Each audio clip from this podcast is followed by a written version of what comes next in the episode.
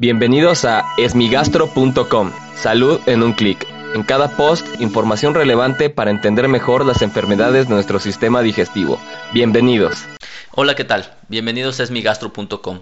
Como siempre agradezco a todas las personas que han enviado sus preguntas. Si tienes alguna duda te invito a que escuche los episodios previos. Y si aún así tienes algo que no te haya quedado claro, en el sitio web esmigastro.com encuentras el formulario a través del cual puedes enviarnos tu pregunta. La pregunta de hoy la envió Viviana y quiere saber acerca del consumo del gluten, ya que aunque no sea celíaca, lo tuvo que dejar. Clásicamente la intolerancia al gluten, es decir, su alergia, se conoce como enfermedad celíaca. El gluten es una proteína que se encuentra en varias semillas como el salvado, el centeno, el mijo, el trigo, entre otras. Esta proteína en algunas personas genéticamente determinadas ocasiona alergias y daño en la mucosa del intestino, es decir, destruye el intestino y de esta manera hay una mala absorción de nutrientes ocasionando diarrea, entre otros síntomas. Sin embargo, es una enfermedad relativamente rara, ya que en México se observa entre una en cada 100 personas o una en cada 200 personas. Es una enfermedad relativamente rara. Sin embargo, actualmente existe una entidad que se denomina intolerancia al gluten no celíaca. Lo que ocurre es que hay muchas personas que tienen datos de síndrome de intestino irritable,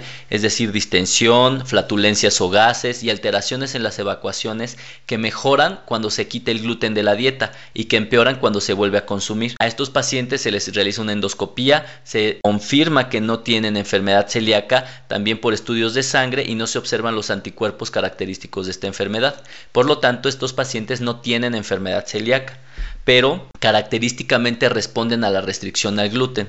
Esta es una entidad recientemente descrita y en las personas que tienen datos de síndrome de intestino irritable, que no responden a un tratamiento correcto, que se han evaluado adecuadamente para enfermedad celíaca, probablemente la restricción del gluten sea útil. Sin embargo, esto no puede ser generalizado, es decir, no todas las personas con síndrome de intestino irritable deben de retirar el gluten, ya que es una dieta francamente compleja e incluso bastante costosa, ya que los alimentos libres de gluten son escasos en México y en Latinoamérica. Por lo tanto, para que una persona se defina como una intolerancia al gluten no celíaca requiere una evaluación muy precisa para poder estar seguros del diagnóstico y de esta manera no esclavizarlos a una dieta tan difícil como aquella que es libre de gluten. Muchas gracias a Viviana por enviarnos esta pregunta. No olvides visitar esmigastro.com, donde además de encontrar información para ti, están todos los datos de contacto para recibir atención especializada.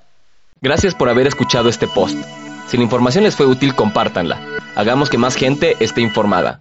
Los esperamos en el próximo podcast.